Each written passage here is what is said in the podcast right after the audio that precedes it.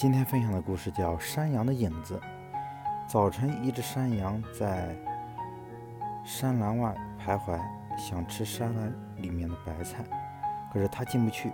这时，太阳东升，斜照大地，在不经意中，山羊看见了自己的影子。它的影子拖得很长很长。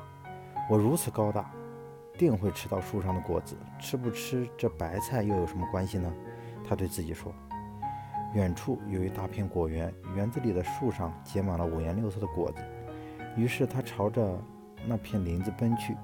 到达果园，正是已是正午，太阳当顶。这时山羊的影子变成了很小的一团。哎，原来我是这么矮小，是吃不到树上的果子的，还是回去吃白菜的好。于是他央然不悦地折身往回跑，跑到。山栏外时，太阳已经偏西，他的影子重新又变得很长很长。我干嘛非要回来呢？山羊很懊恼。凭我这么大的个子，吃树上的果子是一点也没有问题的。只有抓住自身的优势去实现理想，生活才是有意义的，人生才是才会是辉煌的。